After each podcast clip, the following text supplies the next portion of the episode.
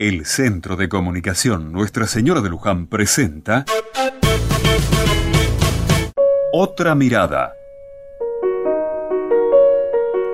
Cuando entré hoy a la capilla me sorprendió un cartel que estaba sobre el altar. Decía Feliz Año Nuevo. Pensando que el pobre padre Sergio estaba delirando, me le acerqué con mucho cuidado y le pregunté qué era ese cartel y quién lo había puesto. Lo puse yo, me dijo.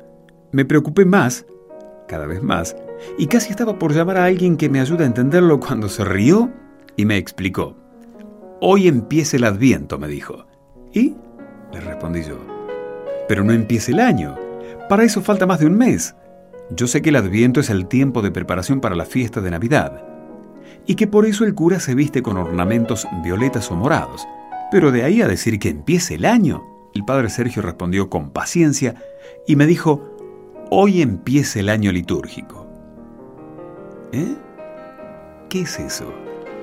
Cada vez la conversación parecía más extraña.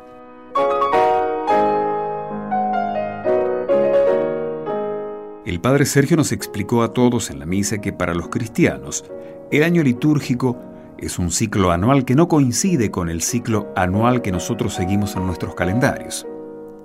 El año litúrgico nos va preparando para las fiestas próximas de Navidad y del resto del año y termina en el día de Cristo Rey.